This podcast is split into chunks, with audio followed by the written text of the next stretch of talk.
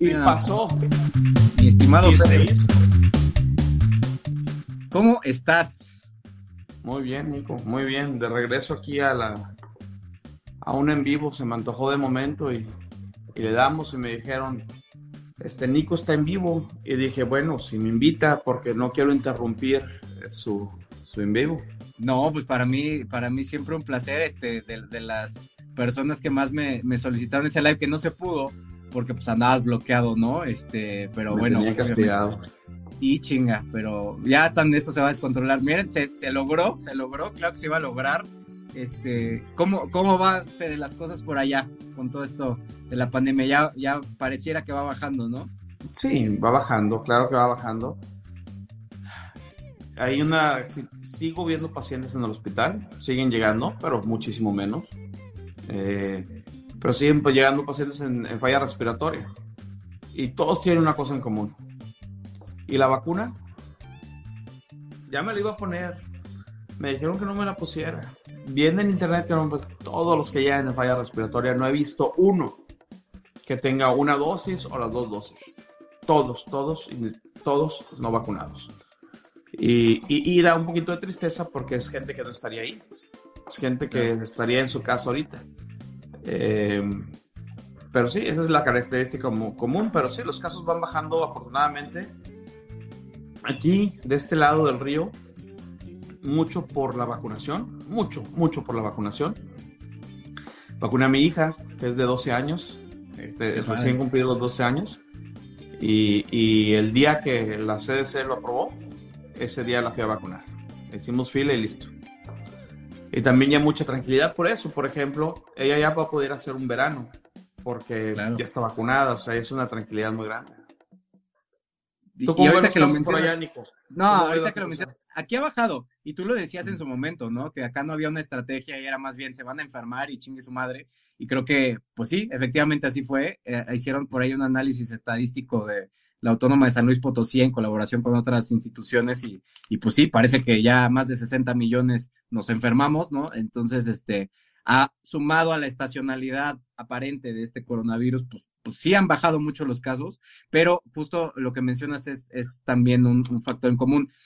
Sobre todo en, en, los de arriba de 60 años, sí se ve un, una desplome en picada de, de, esos casos, y los que llegan es que no me vacuné porque me dijeron que, ya sabes, y dices, hijos de la, ¿quién fue cabrón? O sea, yo era, ¿quién te dijo eso, cabrón? Vamos, o sea, no mames, no puede ser, ¿no? Pero pues sí, desafortunadamente son los que están más vulnerables a, a todas estas pendejadas que vemos aquí, ¿no? Y sí, ese es un factor en común, que no están vacunados, pero, pero sí han disminuido. Yo espero que, que así se mantenga y no nos pase como la India, ¿no? Porque este, yo los veo muy confiaditos. Gatel dijo que inmunidad de rebaño en, en octubre, septiembre, una cosa así. Ya sabemos que sus declaraciones luego, luego no le atina, luego le, le, le falla por, por tantito, ¿no? Pero este, pues aparentemente también ahí, ahí vamos. Yo creo que hay un poquito más de educación en cuestión de las mascarillas en México eh, y en distanciamiento y el esperar la vacuna que lo que pasó en India. En India fue, no nos importa, ya vamos para adelante y hubo unas festividades masivas no, eh, sin mascarilla y sin distanciamiento. Y les explotó y es un país tercermundista que no tiene la infraestructura para salvar un paciente que sería súper salvable, eh, que, que, llegan con un poquito de daño pulmonar, pero porque aparte andan mal de sus coronarias, andan mal de otras situaciones, se terminan muriendo, ¿verdad? Pacientes que no se deberían de morir. Ayer estaba leyendo el exceso de muertes de COVID en Estados Unidos el año pasado, en el mero, mero punto de la pandemia. Exceso de muertes significa, comparas con el año, no lo estoy diciendo para ti, Nico, yo sé que tú eres un experto en este tema, pero en estos temas, pero para medir el impacto de COVID, lo que tienes que hacer es medir el exceso de muerte. El exceso de muerte es cuántos se murieron en este periodo, el año pasado, el año antepasado, comparados con los de COVID. Y el número anda como en 25%. Y de los cuales confirmados de COVID es como 20%. Entonces, mucha gente se pudo haber salvado si se hubieran hecho bien las cosas aquí, pero pues teníamos un presidente anticiencia, ¿verdad? Y, y se llevó a muchos entre las patas. Sí, de hecho aquí, bueno, el, exceso es más de medio millón, ¿no? O sea, es, es, un tema ahí que, que los, los, números son, son otros y, y esto que, que, comentas de la, de la infraestructura y demás, fíjate que el, me preocupa que, que siguen mucho, o sea, ahorita quieren el regreso a clases en, en junio, me parece, y me preocupa que siguen enfocados en desinfectarlo todo, ¿no? O sea, no han hablado mucho de ventilación, eh, nada, es, es, desinfectalo todo, incluso les están dando cursos de eso, de desinfecciones, no, no, o sea, no puede ser. Pero claro, aquí nos tardamos en, reconocer las mascarillas muchísimo, entonces no me sorprende, ¿no? Yo, eh, afortunadamente, bueno, ya hay algunas cosas que están tomando de, CDC este, acá, que literal copiaron y pegaron en, su, en la Secretaría de Salud. Prefiero eso, ¿no? A que estén con sus ocurrencias, pero si es una realidad que todavía siguen enfocándose en desinfectarlo todo y así quieren regresar, ¿no? Eso sí, ponen sus túneles sanitizantes inflables, ¿no? Este, y entra la persona y da vueltas y dices, no, bueno, o sea, sí, yo creo que, pues a ver, ¿no? O sea, de verdad espero que sí se junte esto de la estacionalidad y la inmunidad de enfermedad, que también, es, ¿cómo ves eso tú, Fede? Te quiero preguntar, aprovechar que tenemos a, a un expertazo de, de estos temas. Eh, respecto a lo, a, a lo que se espera con hablando de las secuelas, por ejemplo, ¿no? O sea, estos cambios inflamatorios que ocurren, ¿no? Por esta infección multisistémica, o sea, que es un desmadre interno, ¿no? Yo lo hablaba el otro día con el doctor Luis Carlos de, de la persona esta que tenía cáncer y de pronto le dio COVID y, ay, güey, el cáncer, y la gente muy emocionada, pero a nivel, ¿qué está pasando, no? O sea, estos cambios inflamatorios que pueden generar, el otro día salió un artículo de la diabetes, ¿no? De cómo este, el ataque a las células del páncreas y entonces también diabetes. Entonces, ¿tú cómo ves esto? O sea, realmente esta confianza de, ah, chingue su madre, ya se enfermaron un montón, que después y luego, o sea, todavía no sabemos qué pedo luego, ¿no? ¿Cómo lo ves? Sí, no, es que siempre debe haber sido evitar te enfermaras, porque era una enfermedad nueva que no sabíamos, sabíamos qué tanto daño iba a hacer. Y como iba avanzando, íbamos aprendiendo más de secuelas. Y cada día sale un artículo nuevo.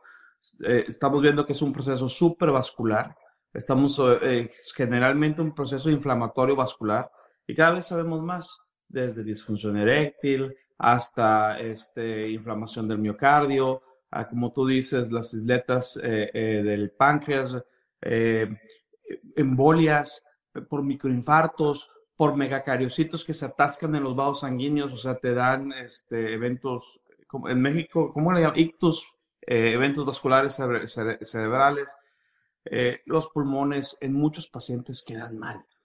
Mira, la gran, gran mayoría que he visto que llegaban con los pulmones hechos queso, sí hay recuperación, ¿eh? Sí a mí me da tanto gusto ver el CAT scan a los tres meses, mejor, a los seis meses, a los, y luego ya completamente normales, ¿verdad? Sí hay muchos que se recuperan, pero hay otros que no más. Hay otros que terminan con fibrosis pulmonar y que van a necesitar un trasplante o una situación así. Entonces, y cada día aprendemos algo nuevo, ¿eh? De, de, de Acuérdate que todo tu organismo requiere de vascularidad y de tus vasos sanguíneos. Vas a ver que vamos a empezar a ver problemas de los ojos, vas a ver que vamos a em, empezar a ver eh, problemas de circulación periférica. Lo que necesitamos es más estudios y más estudios acerca de, de, del bicho y sus secuelas. Entonces, lo que tenemos que hacer es evitar la enfermedad. Esa eh, eh asunto que traía gente, no, pues me infecto ya, ¿no? Pues me infecto, estoy chavo, no pasa nada. Ni más, sí pasa, y pasa cosas muy feas. Hay que evitar infectarse a como de lugar. Y, está cabrón, como dices, en, el tiempo en lo que estamos viendo nuevas evidencias, ¿no? Y de pronto salen eh, incluso cuestiones de secuelas en personas que fueron asintomáticas, ¿no? Y de pronto tienen depresión, cuestiones neurológicas, encuentras megacariocitos en el cerebro, o sea, pues, ¿qué dices? ¿Qué pedo? O sea, ¿qué, ¿qué, es esto, no? Es una cosa que, verdad, está de miedo. Y uh, un tema que te, te voy a comentar, en, eh, que me la había estado guardando hasta ahorita que ya empezó este tema de las secuelas, que eh, yo hace un año que decía del coronavirus de las aves y que era muy parecido con este, eh, el doctor Luis Carlos fue el que me lo mencionó. Me dice, no sabes cómo, qué, qué, va a pasar después, ¿no? Y yo le dije, yo nada más te voy a decir una cosa así, para los que estaban viendo. El coronavirus de las aves, cuando pasan su coronavirus, les genera neoplasias después. Es una, es una probabilidad, ¿no? Se ha visto eso, esos cambios este, a nivel inflamatorio puede ser propenso a, neoplasias, ¿no? Entonces yo, nada más digo, yo no me enfermaría, yo sé que son pollos, Fede, pero, pero nada más por eso, ni madres, o sea, ni madres que me enfermo, ni madres que me expongo, porque no sabes, no sabes lo que te va a pasar. Es, y bueno, así lo sabes, en, infecciones virales tiende a ser así, ¿no? De pronto por una influenza, síndrome de Guillain-Barré, o sea, hay muchas cosas que, que hay, que hay, que evitarlo, ¿no? Esta, esta cuestión que decía el Eugenio Derbez, ¿no? De, no, pues yo me enfermo y mi sistema inmune y puedo y no pasa nada. Pues no sabes, no lo sabes, mi estimado, y mejor no te arriesgues tú ni arriesgues a tu familia, porque este, no, no sabemos todavía la magnitud de, lo que nos va a costar esto a nivel de salud física y mental. Y sí, y, yo ya también ya tengo un asunto de hartazgo con los eh, antivacunas, o sea, el, eh, que me pongan, yo no me voy a vacunar en mis eh, TikToks, y yo pues, con grato fucking o sea, ¿qué, quieres que te diga, o ¿Qué quieres que haga? Felicidades por tu decisión, O sea, ya es, es muy padre que nos digas que eres un egoísta y que te vale madre eh, esta pandemia y que por tu culpa ah, se pueda perpetuar esto y generar mutaciones y que no le tengas a lo mejor cariño suficiente a las gentes con las que convives. Y, y, ya, ¿qué quieres? O sea, no te vacunes. Ya, ya estoy cansado del que no me voy a vacunar, responderle, no, anda, vacúnate, es importante.